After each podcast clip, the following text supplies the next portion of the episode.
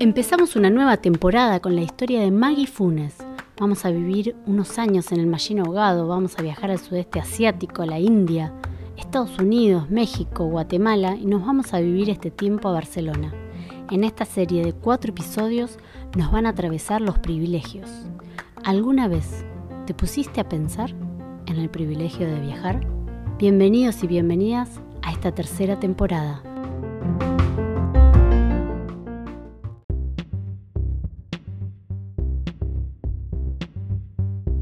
Este es el podcast Viajar es vivir dos veces, una historia en marcha. ¿Cómo surgen los privilegios? ¿Qué es esto del privilegio de viajar? Privilegio de viajar es, para mí, es preguntarnos y darnos cuenta de golpe que nos caiga la idea y que nos caiga la certeza de la posibilidad de, salir de nuestro lugar de origen. Y salir de nuestro lugar de origen con una mirada, con, una posibilidad de observar lo que, eso que nos encontramos con otros ojos, ¿no? Viajar no, a veces viajar es tomarse el tren Sarmiento, e ir a capital, a laburar y darte cuenta que en, en ese recorrido podés adquirir cosas, ¿no?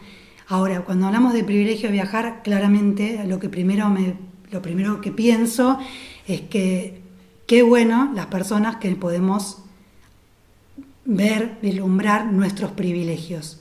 Tenemos un montón de privilegios en la vida en general.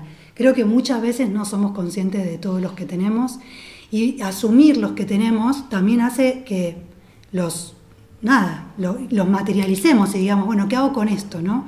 En algún momento em, la idea de viajar, de conocer otros lugares y de preguntarme dónde quiero habitar y de qué manera quiero habitar esos lugares, y, dejarme empapar por los lugares que, visité o que voy visitando, fue muy fuerte, me, me, movilizó a, salir del lugar, mm, de cierto lugar de confort, pero cierto lugar donde yo habitaba.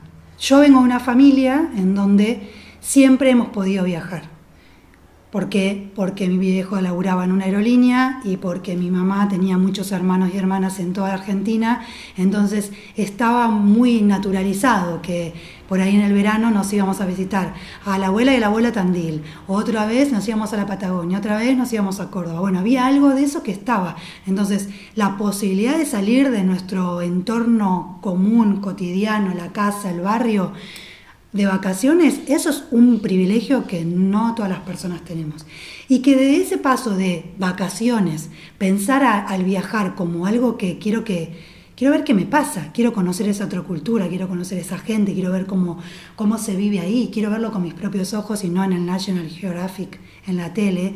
Quiero sentirme interpelada por lo que pasa en ese lugar, quiero comer lo que come esa gente, quiero ver qué olor hay. Quiero replantearme el olor a sudor, porque en Argentina, si vas en el Sarmiento, te quieres morir si hueles a olor a chivo, pero si vas a la India, no, en general, en ciertos contextos, en algunos lugares o en otros lugares del mundo, los olores corporales no están replanteados como algo negativo o desagradable. Entonces, todo eso es recultural. Entonces, dejarnos atravesar por todo eso que pasa en, en esos lugares que decidimos ir a visitar, no solo como de vacaciones, sino de viaje, me parece que es un privilegio, es, es asumir una posibilidad, una, posibilidad que es de clase, tengo la posibilidad por familia, por dinero, por economía, de replantearme irme del barrio, pero además me quiero sentir atravesada por eso que pasa cuando viajamos. La connotación del privilegio puede ser por una clase, porque la familia era eh, viajaba y estaba ya internalizado, pero también puede pasar de que no, como que no sentir culpa de ese privilegio. Sí, tal cual. Permitirse ese privilegio, porque quizá la palabra privilegio eh, tiene como una connotación en algún sentido, para mí, como, eh, como, bueno, de clase, ¿no? En cierto lugar vos tenés el privilegio de, por ser eh, de clase media, por ejemplo, de viajar por ser de clase media. Pero también hay un costado en lo que es los viajes o ser viajero, sentirse viajera, que es permitirse ese privilegio. Eh, digamos, si vos tenés una cierta economía y en vez de gastártelas en X cosa, decidimos gastarlo en viajes, si querés. Sí, la palabra privilegio para mí, retomándola, tiene algo de oportunidad, porque tengo algo, una oportunidad que otras personas no, y tiene algo de responsabilidad también. Bueno, tengo este privilegio de clase de, bueno, ¿lo puedo tomar o no? En este sentido, hablando de viajar, la responsabilidad es conmigo, nada más que conmigo. En, en otros privilegios la responsabilidad por ahí es más social, ¿no? Pero viajar es sí, es, es asumir que yo tengo una posibilidad que me fue dada y muchas personas de las cuales su familia es súper viajera o tienen una posibilidad económica buenísima de hacer viajes, no se lo replantean, no les interesa. Entonces, claro que tiene que ver con asumir eso y decir, bueno, sí, yo en vez de, no sé, como otras eh, personas que conozco, amigas y conocidas, en vez de invertir en comprar una casa, yo he ido invirtiendo en viajar, ponele, ¿no? En ir haciendo trabajos donde podía ahorrar para seguir moviéndome. Claramente que ese privilegio después se empieza a transformar en otra cosa que tiene que ver con una particularidad de la personalidad, algo que soy, algo que, me, mueve más la tras, transhumancia o el movimiento que eh, cierto, cierta quietud. ¿no? Me, me, interesa a mí personalmente lo que, lo que me pasa cuando conozco otros lugares, cuando conozco otras formas de vivir, cuando mis ojos ven en otras naturalezas, eh, cuando me dejo empapar por todo eso. Entonces, eso ya deja, lo, asumo como privilegio, pero después ya se incorporó. La verdad que esta soy yo. Esta Maggie Funes le encanta viajar y bueno, y en la medida en la que puede, la que puedo, voy dejándome empapar por todo eso.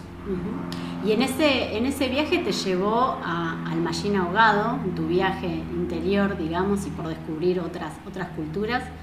¿Qué fue lo primero que, sentiste o que viviste cuando, cuando decidiste vivir eh, allá en el Mallín, cerca del Bolsón, ahí en Río Negro? Justamente Mallín la conocí visitándola, ¿no? No es que fui a visitar el Bolsón porque me llamara la atención, sino porque tenía unos amigos que una pareja de amigos que compartimos eh, el amor por los viajes y nos hemos encontrado en otros lugares, en Miami en Barcelona, viviendo juntos y decidieron una vez eh, quedarse a Imagine Ahogado, les fui a visitar y lo que más me interpeló ese lugar, lo que más me llamó la atención, lo que más me impactó fue una forma de vida tan diferente eh, de la cual tenemos quienes habitamos ciudades, ¿no? Valle es una zona rural, un paraje que queda a 18 kilómetros del Bolsón, montaña arriba, eh, ripio, chacras grandes de mínimo una hectárea. Habitantes de ese lugar que son habitantes originarios, pueden ser tanto de la, de, la comunidad mapuche como, como paisanos, paisanas de hace muchísimos años que, empiezan, que habitaron la Patagonia hace, no sé, siglos atrás. Pero bueno, la manera de vivir realmente tiene una, es una, elección para quienes vamos, para les venides, que somos quienes elegimos vivir ahí, que tiene que ver con habitar en un lugar natural, con mucho más cercano a los ritmos que tiene la naturaleza, propiciando trabajos que tienen más que ver con la autogestión, eh, con un laburo mucho más social, donde la, comunidad, el trabajo en minga, el trabajo cooperativo, tiene otro color, donde en vez de laburar para poder pagarle a un grupo de albañiles que vengan a ayudarme a hacer la casa, la terminamos construyendo entre nosotros, les amigues. Pero bueno, claro, trabajo menos porque necesito menos para vivir, porque más cosas las puedo hacer con mi comunidad, ¿no? Esa es la manera en la que elegí vivir por un periodo de siete años y donde aprendí muchísimo de, las posibilidades que tiene el ser humano de, la autogestión y del hacer. Me hace pensar mucho en nuestros abuelos, ¿no? que yo siempre pienso, mi abuela, mi abuelo sabían que esa mesa, cómo se había hecho y probablemente muchas de las cosas que tenían las habían hecho ellos o era algo más cercano, más cotidiano. Nosotros nos separamos absolutamente de, de lo material que nos circunda y bueno, de lo que nos de lo que nos, sí, nos envuelve.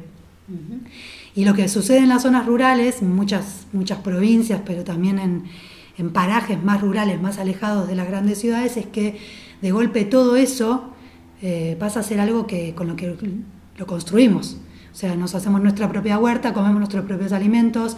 Capaz que yo no hice mi mesa, pero la hice un vecino y yo le pude pagar con, no sé, con verdura durante seis meses. Bueno, se dan otro tipo de lógicas de, trabajo, de vida, de forma y, de repensar el mundo que queremos, ¿no? Me encantaría que cada vez más pudiéramos acercarnos a eso, pero bueno, es complejo porque también cada vez más de las ciudades nos vamos trasladando al interior, al interior es una forma que no me gusta decir, pero a otras provincias, a, lugares más remotos, a buscar una forma de vida de esta forma, pero sin salirnos de nuestras propias lógicas, ¿no? Entonces, retomando el viaje, en general creo que una cosa que, aprendí de chica, que me lo dijo una persona mayor, que me decía, allá donde fueres, haz lo que vieres, ¿no? Y un poco, eh, para mí una política de viaje tiene que ver con em, ir pensando en dónde voy, de qué manera, respetando las lógicas del lugar, muy observando que, de qué manera se mueve esa comunidad y tratando de incorporar lo máximo a eso que estoy observando, porque es también es una cuestión de mucha humildad, que no digo que siempre me salga, ¿eh? pero así pienso, es como, bueno, yo vengo acá como extranjera a ver qué onda, qué es lo que está pasando, intento pasar desapercibida, intento eh, mimetizarme con lo que está pasando y de esa forma capaz que puedo incorporarme a esa grupalidad, a esa comunidad y aprender y ver realmente lo que está pasando. Además de esto que, estás comentando, ¿no? el de hacerlo con las propias manos, el de la comunidad, eh, otra economía también, una economía más regional, más comunitaria, ¿Qué te dejó, qué te enseñó el Machine? Chan. Chan. que hay que abrigarse mucho en invierno. En invierno. ¿Cómo fue esos primeros mates que había que eh, cortar leña? y eh, calentar para el mate, que es algo, algo, nosotras, bueno, vivimos, por lo menos en mi caso, vivo acá en Castelar, en la zona oeste, y, y el mate es este, pava eléctrica o gas. Vos en muchas situaciones tuviste que ir a cortar la leña para calentar la pava del mate, que es algo re cotidiano para nosotros. Sí, creo que lo que más me enseñó, yo vivía en una en un lugar que, rural que era tenía una tenía una complejidad rural, o sea, una rural una ruralidad muy avanzada, como quien dice. Era eh, picante, era picante. Picante. Con lo cual también creo que lo que me muchas de las cosas que me enseñó, primero tiene que ver con el ritmo y con los tiempos Digo, si, pudiéramos frenar un poco en las grandes ciudades y observar los ritmos de la naturaleza, entenderíamos por qué en invierno pinta otra cosa, ¿no? Y en invierno, en la ruralidad, ya en Valle Ahogado, lo que sucede es que llueve, nieva un montón, y entonces, ¿qué pasa? Bueno, nos guardamos muchísimo. Nos guardamos y es el momento en donde se, donde se, se hacen las cosas más del interior de la casa, se, no sé, se limpian las semillas si te dedicas a la huerta, se teje, no sé. Mermelada, mucha mermelada. Se aprovecha toda la fruta que pudiste hacer y se hacen las conservas y tuviste la posibilidad de guardarlo en freezer para después. Digo, es un momento de introspección, un momento de guardarse, un momento de, descanso, de dormir un montón, de ver películas, de leer. Digo, eh, si podemos como seguir esos ritmos, están buenísimos. La naturaleza en, en Patagonia en el verano propone no sé, de, de, 6 y media a 7 de la mañana a 10 de la noche de luz. Con ese momento vos estás súper activa, haces muchas cosas, la huerta está dando un montón, vos, bueno, como leer, entender los ritmos de la naturaleza y poder acoplarnos como personas a eso, un aprendizaje. Y lo otro tiene que ver con el cuidado del territorio, de la naturaleza, del, del entorno natural y suena muy hippie, pero paremos la bocha porque venimos de, no somos nada si no tenemos una lectura, vamos a decir la palabra ecológica del entorno y de, cómo impactamos en, nuestra, en nuestro entorno, en nuestro contexto natural. Lamentablemente nuestras ciudades están súper escindidas de eso, pero no vamos a sobrevivir como humanidad y si no vamos a tener una vida de mierda si no cuidamos estos recursos que son lo que en definitiva hace que estemos acá. Entonces, eh, la atención en el cuidado del agua, la atención en el cuidado de, la leña que voy a consumir para calefaccionarme, la atención de la luz, de cuánta luz tengo encendida, para qué utilizo, qué sé yo. Parecen cosas menores, pero realmente en las ciudades naturalizamos, ¿no? Tenemos cinco luces prendidas, el agua está corriendo, eh, tenemos las estufas, porque total abro la ventana y se enfría un poco, pero la estufa no la bajo. Realmente cuesta ser consciente de eso, pero bueno, en la ruralidad cuando si querés calefaccionarte tenés que echar vos la leña y si echás 10 metros de leña y, te la pasás metiendo leña todo el tiempo, pero no, la, no cuidás ese calor, va a hacer que tenga que trabajar más, que tenga que tirar más árboles, qué sé yo, bueno, automáticamente te cae la ficha. Cuando dejas la canilla abierta y salen 10.000 litros de agua, pero eso hace que vos tengas menos agua para regar después, porque hay un agua que es acotada, lamentablemente hace que tengas la conciencia. Y también algo de, eh, la comarca es una comarca que ahora, marzo del 2021, está muy en boga porque los incendios forestales eh, hicieron un desastre, pero es una comarca que socialmente viene muy activa hace mucho tiempo, anteponiendo medidas judiciales todo el tiempo para preservar eh, las fuentes de, agua naturales que tiene justamente esa comarca, ¿no? que vienen de lugares que son reservas naturales y que hay em, algunos personajes millonarios que han comprado espacios como el lago escondido y todo alrededor, que, con lo cual se quieren ir adueñando de espacios que son reservas naturales, que son las nacientes de los ríos que alimentan, que nutren y que nos dan el agua para toda esa comarca o una buena parte. Entonces, estar en esos lugares también hace que te pongas, me haya puesto mucho más activa, más atenta en armar comunidad para defender esos, bueno, esos recursos naturales. Salir de nuestro lugar de origen, tener ese privilegio, cuidar los recursos naturales, habitar en un lugar natural propiciando trabajos comunitarios, aprender los ritmos de la naturaleza. En el próximo episodio nos vamos con Maggie a la India y el sudeste asiático.